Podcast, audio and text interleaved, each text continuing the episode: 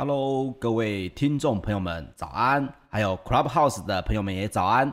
欢迎收听早安阿水理财报报哦，我是股市阿水，每周一到五早上八点到八点半，由我帮各位来整理昨晚的全球财经大新闻，在节目的最后还有知识加油站，让你每天都比昨天的自己更厉害一点点哦。好，我们赶快来关心一下昨天晚上的全球经济新闻哦。那么首先是在美股方面哦。我们昨天就跟大家聊到了线上的虚拟货币交易所 Coinbase，在这个美股纳斯达克即将要直接的发行哦，不透过 IPO。那么这件事情呢，在挂牌的首日哦，稍微开高之后，涨幅迅速的收敛，也稍微拖累了科技股走软走软哦。那么再加上呢，联准会的主席鲍尔那提到了削减购债的这个话题。那同时也就冲击了四大指数稍稍的杀尾盘哦。那么 YouTube 的朋友呢，应该可以发现今天的画面呢，呃，我帮各位整理的这个，我们有提到了一些指数啊，并且有些同学有讲到说，诶，水哥能不能给我们看一下画面哦？那我帮大家稍微把这个我们会提到的数字放在上面，各位可以边听边看，甚至在看重播的时候也比较好参照哦。那么道琼工业平均指数呢，在四月十四号上涨了有百分之零点一六，收在三万三千七百三十点八九点。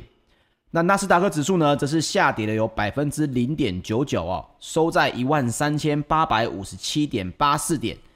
标准普尔五百指数呢，则是下跌了有百分之零点四一，收在四千一百二十四点六六点哦。费城半导体指数呢，则是下杀的有百分之一点一九哦。收在三千两百一十三点八八点，这也创下了三月三十一号以来的收盘新低哦。OK，我们提到了 Coinbase 的这个直接上市哦，它其实在这个市场当中非常的备受瞩目。在十四号挂牌的首日呢，开盘最高啊来到了三百八十一美金，那么远高于纳斯达克证交所提供的两百五十美金的这个参考价，而且之后呢，一路还上冲到四百二十九点五四美元哦，那不过股价又快速的拉回，一度下杀到三百一十美元，中产中场呢反弹到三百二十八点二八美元，仍然比参考价还要高出百分之三十一哦，所以各位可以看到，这个交易所终于也在我们传统的金融市场上线了。那么 CoinDesk 的报价也显示哦。随着 Coinbase 的这个股价翻转呢，比特币也随之从十四号盘中写下的历史最高峰，来到六万四千八百二十九美元哦，拉回来到这个六万两千美元附近。但是这个数字还是很可怕哦。各位给各位一个印象哦，在好几年前，曾经有一个网站呢，为了推广比特币在一般的我民众当中的使用哦。他一天发五个比特币，而且每一天你最多可以领五个。换句话说，当年如果你每天去领五个的话，大概等于是每天领了呃六万两千美金嘛。每天领五个就是三十万美金，你就是每天可以跟他领三十万美金。如果你放到现在的话，哦，看你领了几天，那么你的身家就有多少啊？OK，我们人人都是曾经错过了这个一千多万倍的涨幅，所以没有关系。看准未来的这个行情还是有机会的哦。那么二月八号呢，宣布买进十五亿美元比特币，而且要接受客户以比特币付款的特斯拉呢，十三号也就随着比特币飙涨了超过八趴。不过昨天呢，则是稍微的拉回了三点九五的百分点哦，收在七百三十二美元附近。那么其他的科技巨擘呢，也同步走软。包括了尖牙股有脸书、苹果、亚马逊、Netflix 跟 Google 的母公司 Alphabet，以及特斯拉、微软呢，这些股票啊，中场都是稍微有一点下跌的哦。也因此呢，十四号中场呢，这个 NYSE 跟尖牙股的相关指数哦，都下跌了将近百分之二点一二左右哦。这也结束了连续十二个交易日的涨幅。OK，我们有提到超级财报周哦，那么银行终于公布了它的超级财报周的这个第一响哦。那银行呢公布的财报结果如何呢？还蛮强劲的哦。高盛公布的第一季的净利哦，营收都创下了历史新高纪录，击败了华尔街的预期哦。主要是因为股票的交易还有投资银行部门的表现非常的抢眼，也因此呢，股价呢高盛应声上涨了有百分之二点三四哦。那么摩根大通的营收呢，每股盈余也击败了原本分析师的其他预测，主因呢也是先前列认列的这个背抵呆账哦，并没有实现，进而呢多出了五十二亿美元的资金哦。我的口袋里面通常只能掏出两百块就很开心了啊。这个摩根大通呢掏出了五十二亿美元，说啊这个呆账的钱没有用到，因此我们的营收、我们的盈余增加。不过，这个因素还是让整个投资人有所怀疑啦，因为你现在漂亮的数据是因为呆账的认列还没有实现啊，不并不代表不会实现，所以呢，摩根大通中场下跌了有百分之一点八七哦。那么富国银行呢公布的第一季每股盈余营收也超乎市场的预期哦，股价也应声的走扬了百分之五点五三。那么另一方面呢，我们讲到鲍尔哦，鲍尔有提到。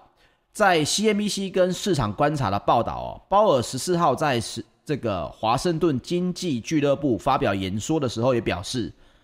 等到央行任务目标较二零二零年十二月出现了明显的进展，就是 FED 要削减购债规模的时候，那这个时间点呢，很可能会远比央行考虑升息的时间还早。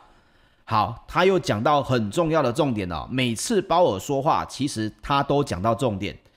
但是呢，大部分的人看新闻都没有把它记下来。各位，现在他又讲出他的步调是什么了？第一件事情，大家关心的是央行升息，而联准会的主席呢，包括 FOMC 的相关成员呢，我们昨天有聊聊到了嘛？这个联邦银行的呃各个州的联邦银行呢，也都接受访问，其中呢。某一个州的这个联邦银行的行长就说了，我们呢会尽量的让市场呢对于通膨的影响缩小，可是，在看到所谓的通膨数据变化的时候，我们会以实际点啊，就是实际的数字来做考量，而且呢可能会以实际的数据考量之外呢，还会放宽这个原本要升息的这个通膨的标准，比如说原本。这个相关的数据来到百分之二，那么他们认为通膨可能加速了，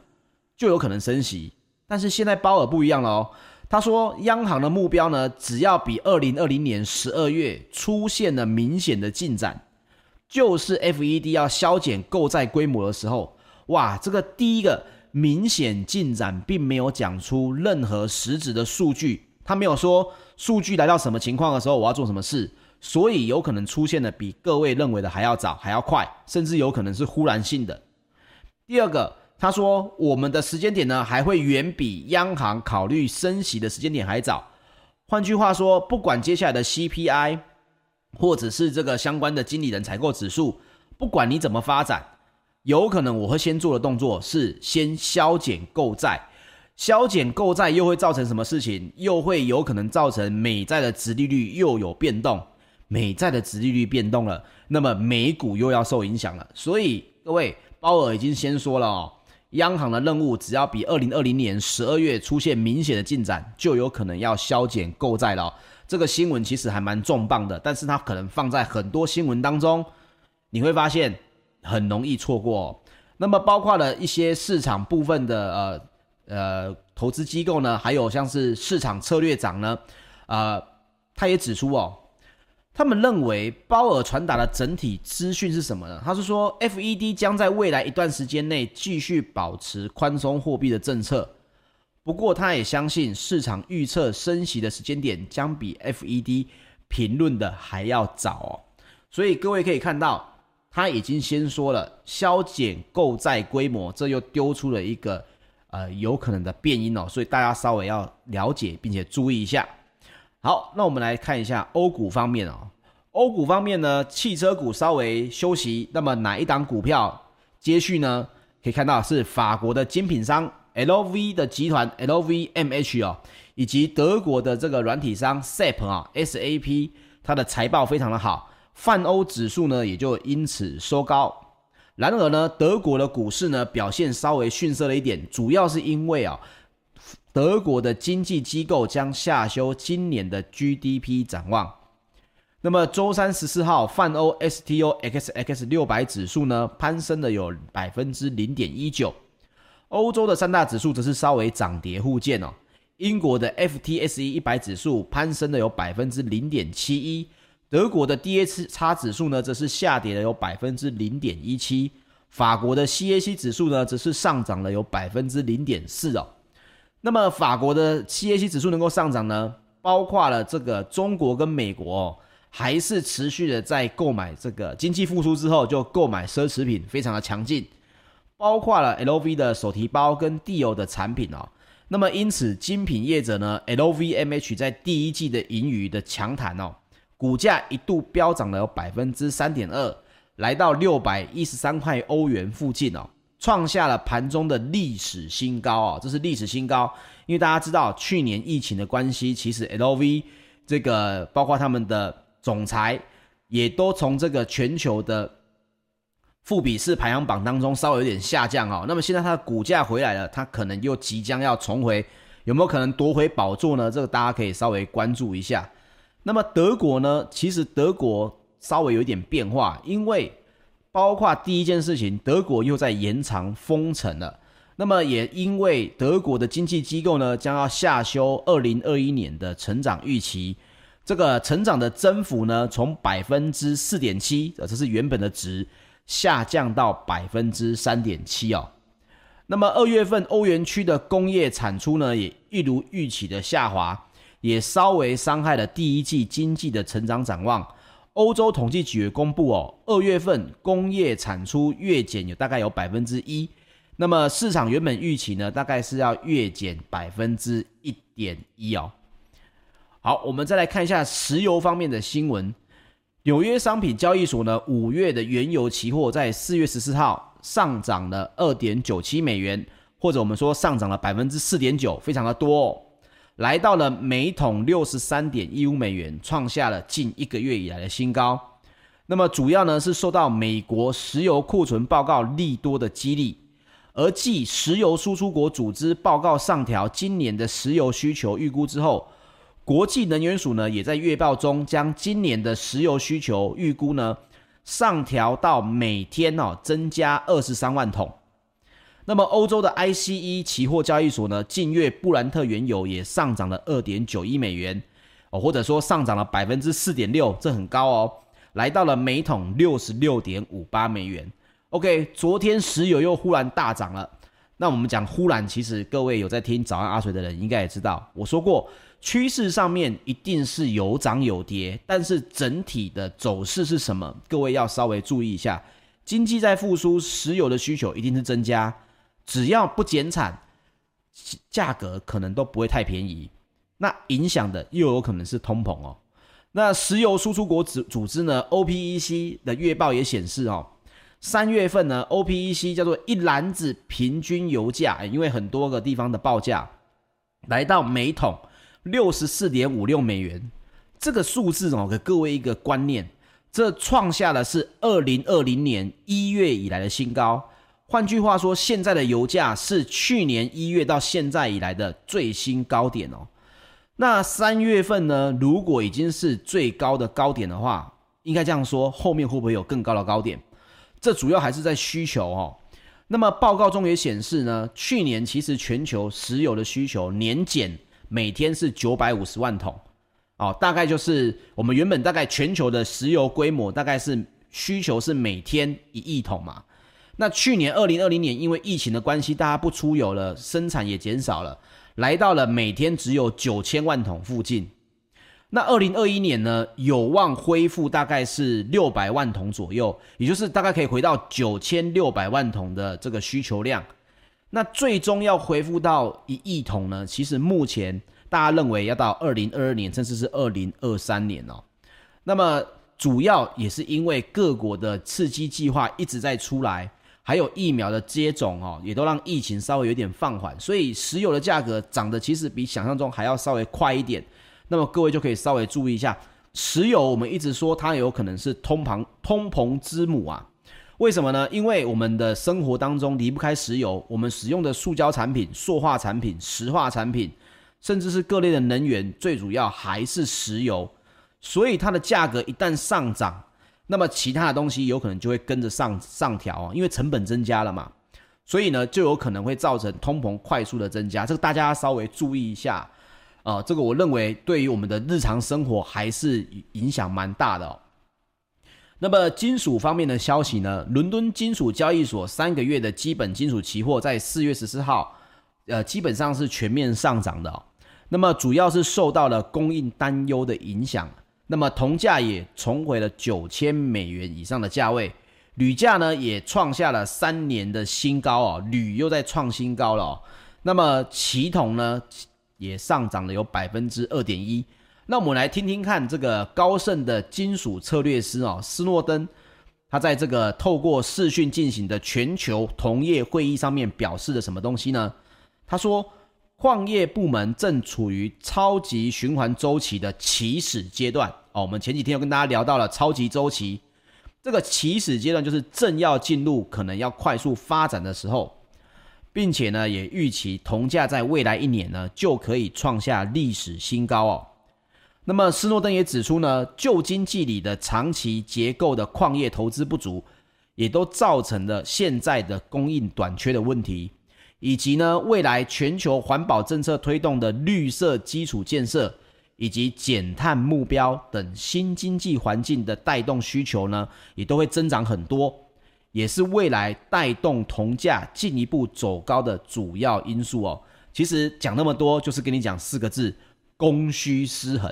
啊，供给的不够多，需求越来越多。好，我们继续听他讲。斯诺登也指出呢，经历了去年的全球疫情造成经济的重创之后，各国政府呢都投入了大量的支出计划来提振经济。与上一轮超级循环周期最大的同消费国哪一个呢？中国投入约十兆美元的支出相比啊，该行也预期未来十年全球为达成减碳目标而投入的。绿色基础建设呢，应该会达到十六兆美元。好，其实重点在于哪里？绿色基础建设，我们都在聊八年八兆美金，已经有够夸张了。单单美国，那现在呢，看到的是全球这个高盛，他们也认为，应该全球未来十年可能会达到十六兆美元的这个支出哦。所以各位可以看到，绿色能源、绿色基础建设现在正在萌芽，现在也有铜价的支撑，所以它是炒真的，不是炒假的。重点在于谁能看到这当中的商机，谁能够投资正确的行业，这才是重点哦。那未来五年呢，全球的铜消费量将年增百分之二点五左右。到二零二六年，全球的铜消费量呢，预估将会来到两千八百万吨。那主要的这些消费增长哦，跟各位报告一下，中国、日本、德国、印度、非洲跟巴西都是主要的铜消耗国。那美国合众银行的财富管理资深投资的策略师呢，哈沃士也表示哦。经济的回升呢，也会开始对这个黄金，我们来讲黄金哦，重金重金属、贵重金属，我们稍微来聊一下。今年的金价到底是容易走扬还是走跌呢？这个美国合众银行的财富管理资深的筹资策略师哦，他的头衔很长，表示说呢，经济回升哦会带动通膨跟实质利率走高，对今年的金价表现也会造成压力哦。那现在认为呢，在每盎司一千七百美元上方的这个金价呢，已经是一个公允价值啊，就是说大家认为可能价值在这里，但是长期的金价呢可能会更低哦。去年整体的黄金全年上涨了有百分之二十四，今年光第一季就下跌了百分之十哦。这个数字其实大家可以了解一下，这是黄金走势的一个稍微改变。我认为聊这么多，其实各位只要一个观念就好了。黄金的地位正在改变，这个每天的早安阿水，我们只要讲到黄金，就会拿它跟区块链比一比啊、这个大家要开始习惯这件事情。所以黄金的趋势在改变的话，你的资产投资在哪里能够抗通膨，这是各位要在思考的点啊。有些人会说，诶，水哥，我的资产也不多，我希望的是我的薪水多一点，这样就好了。那各位要稍微了解到一件事情，通膨带来的当然有可能是我们的基本薪资会增加啊，因为通膨是跟着你的基本生活的水平要调整的嘛，所以通膨增加，你的基本生活的需求也增加了。那么我们讲的最低薪资也增加，但是注意一件事情，你领的薪水很难让你有钱，很难让你财富自由。但是你做对了行业的投资，不管你从事的是接下来你想要创业，你想要换工作，或者是你想要在这里面拿出你自己的积蓄来投资，你都要能够了解现在全球未来五年、十年的发展是往哪一块去哦。你要看到它的变化是什么。我觉得这是早安阿水要给大家一个最重要的东西啊，并不是只是说有些朋友会说哦，听早安阿水很开心，因为现在呢要跟大家聊这个全球经济。我那天又收到一个新的来信，他说：“水哥，我那天说出了全球的石油每天呢要消耗一亿桶，在疫情之前，后来掉到了九九千万桶，所有在场的同事都惊讶了，他都说：为什么你会知道这件事情？我说：哦，这就是一个厚积薄发的过程，很多东西不是你故意炫耀，而是慢慢累积哦。所以听早安阿水对你的。”整体的理财规划、投资规划，甚至对你的人生规划，绝对是有非常大的帮助的哦。好，还有一点时间，我们来稍微做两个新闻的分享。我们来聊一聊日本。日本的疫情状况到底是怎么样呢？我们来看一个新闻就知道了。朝日电视台十四号报道哦，之前曾经缺货过一段时间，后来好像不缺货的任天堂 Switch，它的游戏机呢又陷入了缺货状态。主要是因为呢，日本呢，日本的正在担忧第四波的新冠肺炎疫情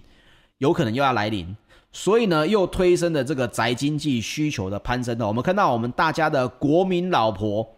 一直在电视上面帮我们播这个 Switch 的健身环，为什么呢？是因为需求才是在增加，所以包括了在家的这个电量，在家电的量贩店呢。你发现这些销售通路呢？日本现在目前又买不到 Switch 了，所以各位可以稍微理解一下哦。现在日本的疫情好像还是没有到非常乐观的情况哦。那么中国大陆呢，在上个礼拜有一个很大的新闻哦，这大家也可以稍微理解了解一下。顺丰快递，你说顺丰快递干快递的，在中国大陆送货的，跟我们台湾有什么关系呢？各位稍微了解一下它的商业逻辑，跟它遇到的问题，你可能对你的生活也会有帮助哦。首先是顺丰呢，在上一周哦，大概是八号的时候预告了顺丰快递第一季呢，有可能直接亏损九到十一亿人民币。这个数字一句话讲出来之后啊，全全市场都吃惊了，因为这样子讲了之后呢，顺丰的股价在当天直接打了跌停。为什么？因为它是一家去年赚了七十三亿人民币的公司，但是今年第一季呢，疫情稍微减缓，竟然是说要亏损九到十一亿。给各位一个呃逻辑概念哦，在中国呢，大概我们现在来讲，整体的这个陆运行业大概就是有三大巨头，第一大巨头顺丰快递。第二大巨头大概就是我们所俗称的菜鸟系，也就是这个马云系列的三通一达啊，什么圆通啊、速通啊，就是三通一达这四家，主打的是菜鸟驿站，还有电商自己，比如说阿里这个淘宝他们的这个运送啊，主要是这个电商的这个运输。那么京东快递呢，也是这个刘强东在大概是二零一七年、二零一八年。为了他自己的京东电商所主主打的这个快递，OK，注意这件事情。请问台湾现在哪一家电商有在做这件事情？啊、哦，你把它拿过来看，PC Home 有，Momo 也有，OK。那么顺丰跌倒在哪里呢？顺丰跌倒在顺丰所有的点都是全直营，啊、哦，这没有问题，全直营不是一个问题，全直营让它的服务品质变好。但是价格就打不下来，所以在中国大陆呢，顺丰快递一直被认为是最贵，但是也是服务最好的。而它原本的获利来源是在于企业的文件护送，比如说 A 公司的分公司，比呃在某一个县市，在苏州，我现在要送往另外一个城市去，可能是东北，可能是呃不管是哪里，这些文件的送达呢，原本都是顺丰快递的一个主要业务，因为大家认为顺丰送文件最妥当嘛，而这里面的获利呢也最好，它不会寄送一些汤汤水水的东西，不会打包，不会破，不需要打包的很厉害，也不会很容易破损。所以顺丰原本顺风顺水，靠着企业的文件护送呢，还有企业之间的所谓的 B to B 的业务呢，赚的是顺风顺水。但是去年开始呢，企业开始为了防疫的关系用电子化，所以就少了这些文件，少了这些东西要寄送。顺丰一下子要重新回到电商，它是很困难的，因为电商的快递。主打的就是低价，反正东西送到你的手就好了，坏掉由我们中间来炒吧。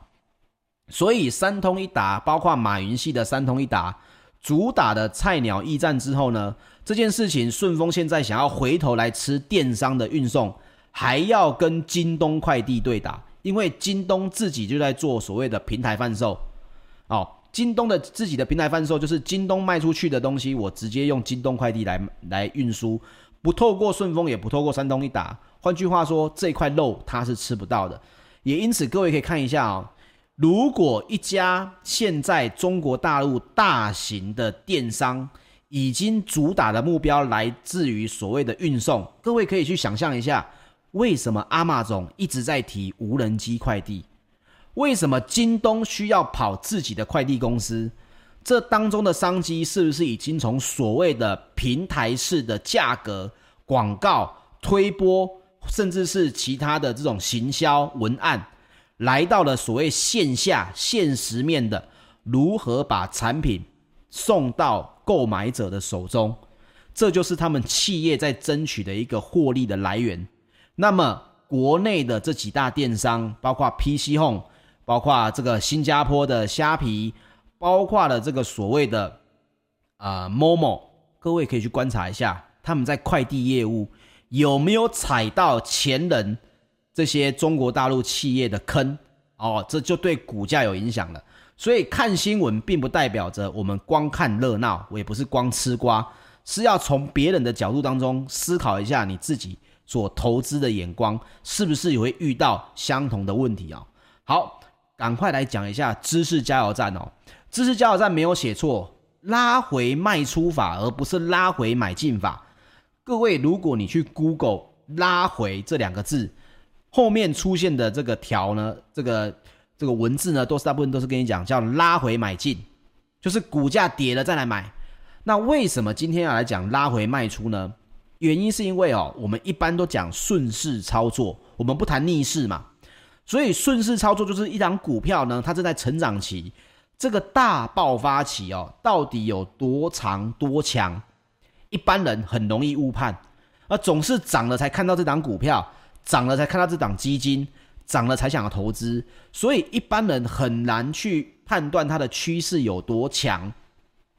那么重点就在于，既然你不知道，我也不知道，大家都不容易知道。重点就在于你投资到底赚不赚钱嘛？对不对？你的实质获利到底有多高嘛？所以你总是在做拉回买进，你总是想要打一支全垒打，球投过来了就在挥大棒，每次都拉回找买点，结果拉回都是什么？人家从山顶下来到半山腰，你在那边开心的奉茶，在那边接单，然后再往山脚下走，因为你的实质获利没出来，你的投资当然没有起色，你总在幻想着说，呃，我让我哪一档呢？拉回买进呢？我买了低了，它往上涨我就赚很多。重点是，就算拉回往上涨，它也不是一路涨停锁死，它也不是一路往上飙啊。那么你在卖出的过程当中，是不是又要遇到稍微拉回，你又不敢卖？那么最后最后不就是变成一个行情结束之后，你还是报到从上面报下来吗？所以重点在于实质获利，而不是在于波段的拉回，你买的多便宜哦。看错行情，拉回只会越买越低。整个波段操作可能已经行情结束了，然后结果你还拼命的从半山腰买到山脚下，所以拉回停利的做法是什么呢？来跟大家报告一下，比如说我现在看好某一块这个呃股票，那么中长期来讲，不一定只是阿水一事哦。中长期来说，我可能看到的是认为还不错。比如说像是最近我们聊到的呃原物料、钢铁，甚至是太阳能，我们会认为可能中长期不错。那么我要做的是什么？我要做的是在趋势上涨当中尽量牢牢抱住。那么我就可以做一件事情，我在预期前面假设行情还要继续的情况下，一旦碰到那个点，我就设立一个点叫做拉回卖出点。那我跟大家分享一下我的做法哦。各个商品不太一样，各位可以自己去调整。我们来讲一下一个以股票来说好了。假设呢，我认为这个股票呢涨势现在风口很强劲，现在是一百块啊，一百块买进的。那么请问一下，我的实质获利是在哪一个地方？一百块以上嘛，一百零一块我就赚一块钱嘛，一百五十块我就赚五十块钱嘛，这个很简单。好，我会设定一个价格外，而且是一个我预期我大概会抱不住的地方，我会很想要卖掉的地方。比如说再涨百分之四十或再涨百分之五十，就是再涨这么多。那一旦再涨这么多的时候，我就设立一个点，叫做拉回卖出点。那这个拉回呢，我通常会设蛮高的哦，大概百分之十五，甚至百分之二十。可是你看哦，我设定的是百分之四十到五十，所以它拉回百分之二十，八二百分之十五，我是不是还是赚钱？我一百块买进，我设立一个点，就是一百四十块、一百五十块的时候，我我就 active，我就 trigger。trigger 拉回卖出的这个行为，一旦来到一百五十块，拉回了百分之十五，或者是来到一百五十块，拉回了百分之二十，这时候我就直接停利卖出。你想想看，我们的预期就是我现在在三角，所以我预期来到山顶之后，如果出现了一个较大的拉回，那么是不是我就大概在山顶附近我就出场了？那我的获利是不是比现在高？所以行情一旦能够比我想象的还要大，我觉得是我抱不住的地方，那么我就可以做这个点。一旦出现大转折，我就出场入袋。那你看看哦，我的行情是不是至少从一百块赚到了，比如说一百二十块、一百三十块？因为拉回嘛，所以这个时候我的获利一定是有。我追求的是我每一笔投资，我每一个风口都在我抱不住的地方。做一个拉回卖出的点，那么你就不容易抱上抱下。我们为的不是把获利最大化，获利最大化怎么做？买进之后不要理它，看它十年能涨多少。可是我们要求的是资金的利用率要高，我每次进场都要赚钱。这也是可以应用在你的基金、应用在你的股票、应用在你的任何投资上面。你要一次又一次的把你的资产累积起来，才有复利的威力。而你每一次挥大棒，那就亏损百分之四十，那你的你的资产不就是高高低低、高高低低不会变化吗？所以重点就在于你必须要实质的入袋啊。所以拉回卖出法追求的是趋势一定还要在大的情况下，我们认为拉回出现大转折，我就先入袋。那么买回也很简单，你觉得行情还会继续的时候，你就可以自己用均线哦，比如说跌不破什么均线，我多观察个两三天，我可能再买进，那就一样是拉回买进了。可是你是实质先入袋之后才考虑买进，而不是一路的摊平，一路的这个投入资金，这样大家理解这当中的不同了吗？小小的不同，但是当中的变化很大。重点在于，我还是强调那句话。你每次进场出场之后，你的资产有没有增加？这才是重点，不然什么技法都是白谈的哈。好，剩下的部位留给大家去思考。我是股市阿水，那今天的节目就到这边，谢谢各位的收听。那我们明天周五早上的八点啊，我们一样线上相见哦，大家拜拜。Clubhouse 的朋友们，大家拜拜，明天见哦。